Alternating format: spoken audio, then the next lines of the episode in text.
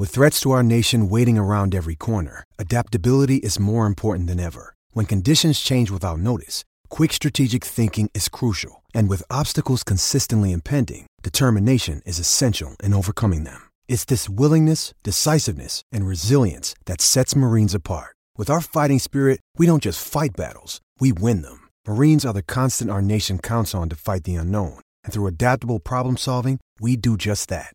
Learn more at marines.com.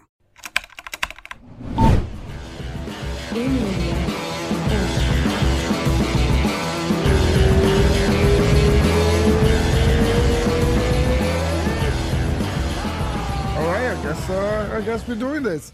Mr. Chatri, how are you, sir? How's it going, Rafael? Good to see you again, buddy. good? What an honor to have you back. And uh, this is a special week. It's the one takeover week of uh, MMA Hoje. So uh, I'm very honored to have you here.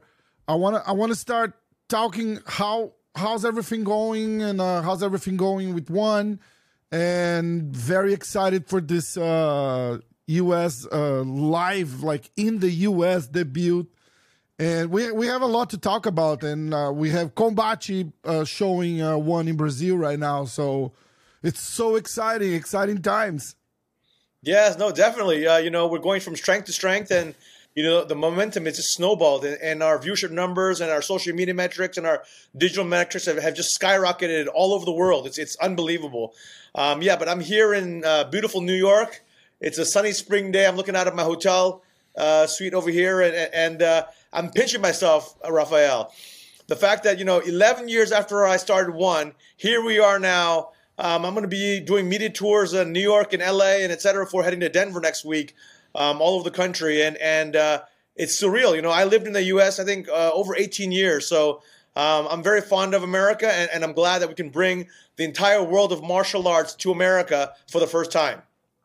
This is is is great, right? And and and it's it's I don't know if it was on purpose or not, but that's where the whole MMA scene in the United States started, right? Colorado, if if I'm if I'm not wrong, am I? right for the American, right? So UFC, I think, started in 1993 uh, in Denver, Colorado. Uh, so it yeah, is yeah. kind of funny how we're coming here. Um, although the sport of mixed martial arts started in 1986 in Japan with Shooto. Yeah.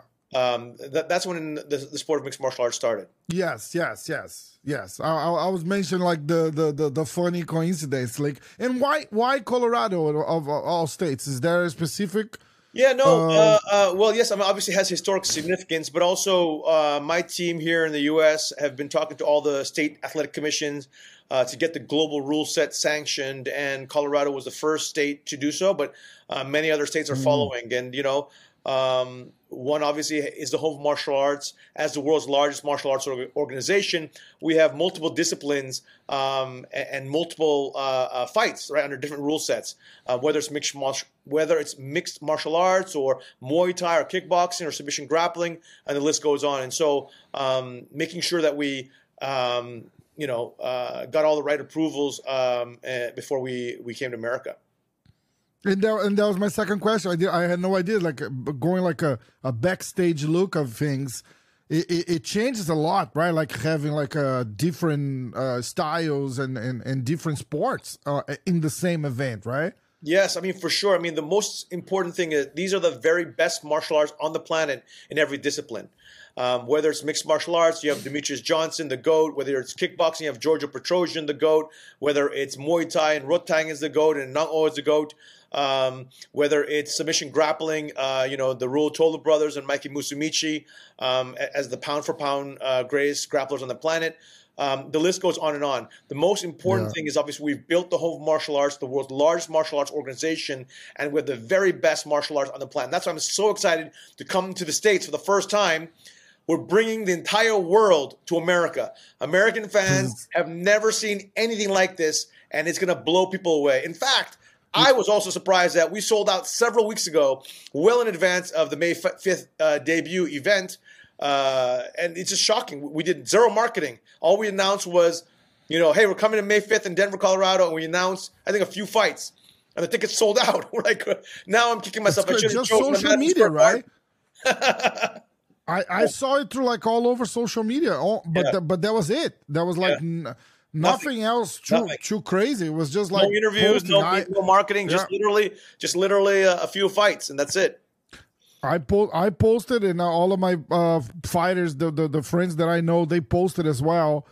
Uh, so tell me about uh, Brazil because y- you guys started like a a, a beautiful partnership with with Combate, which is uh, uh, with. I, I, I'm I'm gonna try to put it in a in a in in the way that I see things. You don't have to agree with that, but. Uh, Combate got famous in Brazil because it was the only place to watch the UFC there.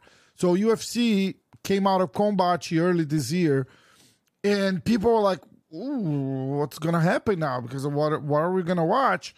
And and then kind of like things are in the air, and then one announced the partnership, and everybody goes like, "Oh, thank God!" So all right, so we can we can uh, we can still watch Combate. And and in the in a certain way it kind of saved combate in brazil. And it's a it's a legendary uh fight uh combat uh sports channel. And we'll hate to see it go away with with because it's it's a it's a paid channel. So if people don't watch it, it's not going to stay there. So one came in and people are breeding again I was like oh this is awesome and what, what, and we talked about this many times. What is the, the, the, the market value of Brazil for, for one, and and how do you guys see the audience over there? You know, um, as a longtime Renzo Gracie student, I owe uh, my love for jiu-jitsu to the Gracie family. But the sport of mixed martial arts literally owes its lifeline to the Gracie family. Um, and obviously, Gracie family is from Brazil. Um, so Brazil will always be amongst the royalty of the countries that truly globalize the sport of mixed martial arts. Um, and you know, for me, I've been doing jiu-jitsu for 16 years, um, and I absolutely love it. I love Brazil. I love the Brazilian culture. I love Brazilian food. I love the people. Um, obviously, uh, Brazil has some of the best fighters on the planet, as you see uh, in one, whether it's Fabrício Andrade, uh, the the current bantamweight mixed martial arts king. Um, but we have a bunch of other Brazilians like Buchecha, who's a rising heavyweight superstar and, the greatest jiu-jitsu um, uh, athlete alongside Roger Gracie. I think those names, Roger Gracie and Buchecha, are uh, the two greatest of all time uh, when it comes to grappling. And um, Yeah, uh, the list goes on and on. So I'm very excited, and I can uh, tell you that we have plans to go to Brazil and throw a mega event uh, in Brazil on ground. Uh, we have a lot of Brazilian fans, and we would love to uh, showcase the very best martial artists across every discipline in Brazil. that would be awesome. I can wait for. I'll be there.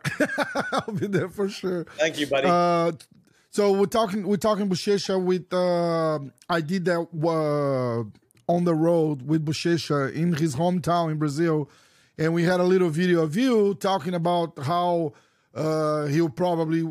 He, I, I think he got. We recorded. He has a fight coming up, and uh, and and we were talking. It's like, hey, maybe the next one's gonna be for the belt, and and he was like, well, you know, I just want to fight. He doesn't want to say it, but I kind of like from from what we talked, that's that's in the plans, right? Like he's a contender for sure, right? Definitely, I think he's five and zero or six and zero, something like that. Um, all finishes. I think he's got to take a, a, a the, the All finishes. I'm sorry to interrupt you. All finishes in the first round. Yeah, all fish in the first round. Um, I think he's got to now take a step up in competition um, in, in one, and and uh, you know um, it might be still too early for him to face uh, the likes of Anatoly um, uh, Malykhin and, and Arjan Bhullar. Um, They got to unify the title uh, in, in the first place, but um, I think the toughest fight for Buchecha in the division is Anatoly Malykhin. Um, you know, a 12 and 0 Russian national Russian team wrestler, um, unbelievable wrestling abilities. It's very hard to put him down on the ground. Dynamite in his hand, one punch KO power, uh, very athletic, very fast, um, very very dangerous. I mean, I think Buchecha is going to have a hard time taking him down, um, and it might end up being a striking war. Um, so you know that's uh, uh, that's probably Buchecha's toughest fight, and um, you know by many experts, uh, Anatoly is is the uh, the best uh, heavyweight um, in the world. So Wow.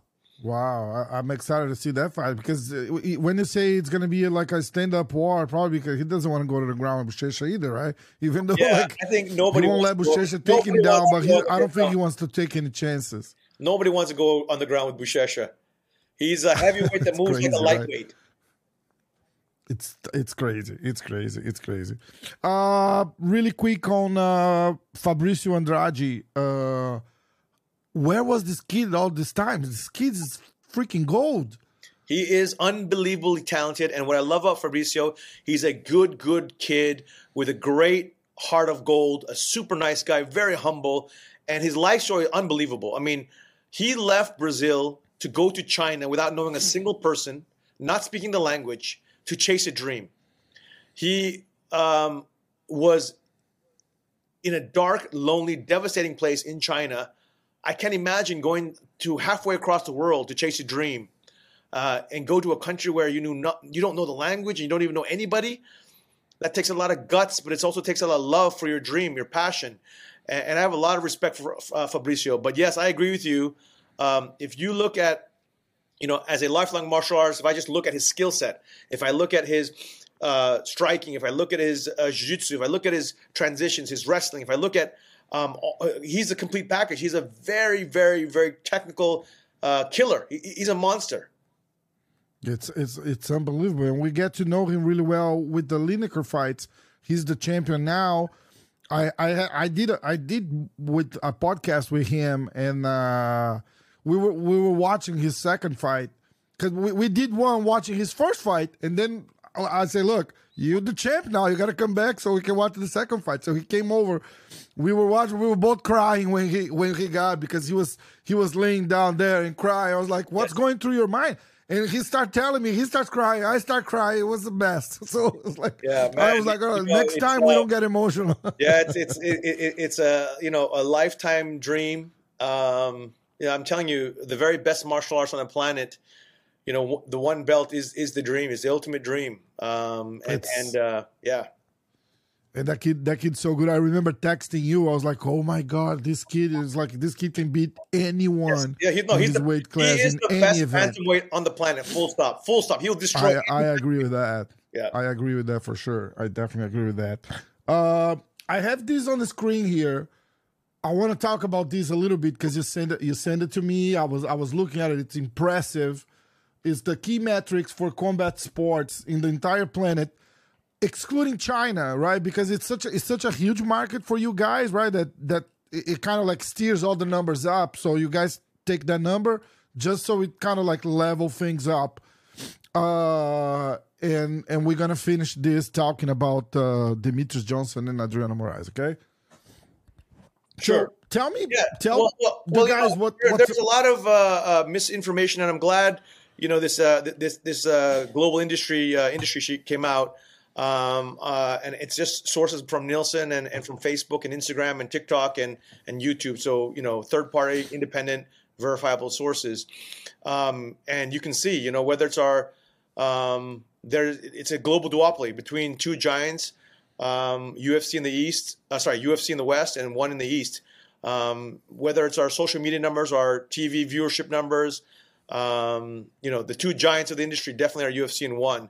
Um, there is some mm-hmm. misinformation that happens um, here in America um, about you know the size of, of, different players, and and so I think it's it's great to just be able to see facts and figures. Um, uh, not, not, nothing better than facts and figures to to to, yeah. to, to show the landscape of of mixed martial arts. When you take a a, a, a small property like uh, Bellator, PFL that have I think six million or five million followers globally to- in total in social media. And then you take mm-hmm. UFC that has 100 million plus and and one um, at, at, 60 million. Um, um, you know, excluding China for us, right? We we want to make it apples to apples. Yeah. Um, yeah. If we had China there, it would be probably double there, right? Yeah, I mean our China numbers are huge. Um, yeah. But you know, it, it, just goes to show, you know, a, a viewership reach according to Nielsen um, for Bellator is about 11 million, and PFL is less than 11 million per year, right? Uh, versus yeah. 400 million for for one and, and 250, 260 for UFC. Uh, this is TV, the actual TV viewership reach uh, as per Nielsen data. Um, Yeah. So uh, the numbers speak for itself in terms of, you know, uh, and I just say again, it's a global duopoly. I'd love to do a one versus UFC champion versus championship, uh, champion versus champion event, a mega global event. I think it would do very, very well globally, and I think uh, we would win at least fifty percent of the matches. Yeah, I, I I will have to agree with that. I'll have to agree with that. You guys have some uh, some some talent there, and uh, maybe we can even dream about like a like a Muay Thai uh, MMA again thing, like like it did with uh, Demetrious and Rodtang. That was one of the most exciting fights I ever seen in my life. It was crazy. It was crazy. I talk about Yes, that fight. no, we- we- like Yes. you you you guys have like a hundred million views on that fight.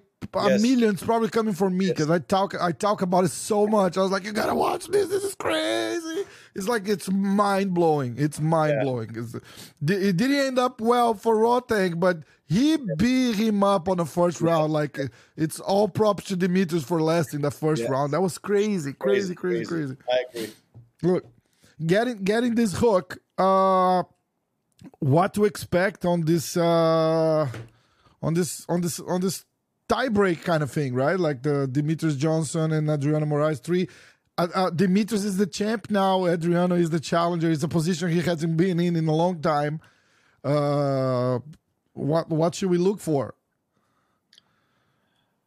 You know, what I love about Adriano and Demetrious Johnson, uh, Adriano Moraes and Demetrious Johnson, is that they both not only are the best, two best uh, flyweights in the world, and I would argue that uh, um, DJ is the pound for pound goat of all time, greatest of all time. But what I love about these two athletes is they they come to finish fights. They're not here to to lay and pray to decisions. The minute there is an opening, a weakness, they will seize and they'll finish the fight. Um, and this is a massive trilogy fight for both their careers. If you think about Demetrious Johnson, he's done everything there is in the sport of mixed martial arts. He's won the two most prestigious um, belts in the world, UFC and one, um, and he's done it in spectacular fashion. Um, but he's never been knocked out before. The first time he's ever been knocked out in his entire career was by Adrian Moraes. And how many trilogies have a one in one story where they both got KO'd by a knee? Right, so I always say Crazy, this right? trilogy. The only way this trilogy fight is going to have to end is, is with a double flying knee or something crazy like that, where both fighters get knocked out, or, or something crazy. I don't know, man. But um, I don't believe this fight's going to go the distance. I think it's going to end in the second or third round, um, just because they know they're, uh, you know, they come to finish. They know each other's game so well, but the stakes are so high. Both of these athletes, they show up when the stakes are highest, and so this is um, literally for the best flyweight on the planet. Full stop. It's it's it's gonna be a, a crazy fight. I'm friends with Adriano and and I, and I've been talking to him. We're gonna have Demetrious Johnson on the show too to talk about it. Uh, just just a quick reminder uh, for for for the people. I'm gonna tell this to the to the to the guys watching now. You got to remember there is some crazy high level grappling uh, fights. Uh, uh, Mikey Musumeci defending his title against uh, Osama Almarwai. Almarvai. Uh, we have the return of Sage Northcutt. I'm excited to see that too. And uh, and then you have the the co-main event, the the Muay Thai flyweight world championship with Rodtang. It's always it's it's it's one of those guys that um, I was I was just talking to uh, Rodolfo Vieira, which was a long time rival of Buchecha in uh, in jiu-jitsu, right? And and and we were talking guys that make out of the the, the bubble like you get to go sit down and you just feel happy that you're watching these guys perform. It doesn't matter if he's gonna win if he's gonna lose. And i think Rodtang is in that level right? Like it's like you, you, just feel kind of like like i love tennis so I, I felt that way about like roger federer right? So it's like you just watching this guy play it, it's you feel lucky to be there. And and I think Rodtang, it's kind of it's kind of Yeah, on that level, right? Like people get Yeah, together I and think- watch this guy because it's it's such an event just to watch Yeah. him there. Yes, I, I, I think Rodtang is, uh, you know, a global, a global superstar, uh, the very first in Muay Thai history. Um, and it's only the very beginning of the story. He's still only 23 or 24 years old, or something like that. Very young, um, big bright future ahead of himself, uh, uh, uh, ahead of his, uh, ahead of his, uh, in, in a big, big bright future ahead of him. and um, American fans are going to be in for a treat. You know, um, that's the thing. You know, when we have multiple disciplines, the very, very world's best. Americans have never seen striking at this level. Full stop. Yes. And our entire striking roster, uh, you know, I don't care what, you know, Joe Rogan or anybody say when they because he has to promote his, you know, he works for UFC, saying, "Oh, Exactly. this is the striker in the, you know, on the planet." When when they're talking about Anderson Silva or whoever, I have a lot of respect for Anderson Silva, but he's not the best striker on the planet, not even close. I think he's at like He 14. was the best MMA striker on Yes, the planet. correct, correct, Right? correct, Like, yeah, yeah. But best striker, I mean, you know, Rodtang has had almost 400 professional fights in Muay Thai. This is next level. You know, Anderson Silva I think had 14 Muay Thai fights, right? So it's it's it's not even this uh, on the same planet. It's it's like Mm-hmm. one guy went to third grade and one guy got his PhD. You know, uh, it- it's, Exactly. It's a, it's a different level. Um, so that's what I'm really excited for American fans to see. You know, our roster of strikers, knockout artists, is the best full stop on the planet. There is no roster in the world that has our um, level of striking talent. It's just it's just insane. So Rodtang will be putting that you know um, to show against Edgar Tabares, who's a WBC world champion Muay Thai from Mexico. Um, he hits very hard. It's going to be a very very fun fight for Americans. You know, um, on Cinco de Mayo. Uh, so Mexican, American Mexicans, Mexican Americans can celebrate uh, with Edgar Tabares. Nice, nice. Look, so uh it all goes down Friday, the May 5th, uh Cinco de Mayo in Brazil. It starts at 8 p.m. Brazilian time on Combate. Mr. Chatri, I love you. I love one. Thank you so much for taking the time and, and, and, and coming over here. If I knew you were in New York, I would fly there so we could do we could done this on the car. But you know, Thank you so much, Look, Rafael. Take care, we'll buddy. see you in Colorado. Yes, definitely. Thank you, my friend. Thank you.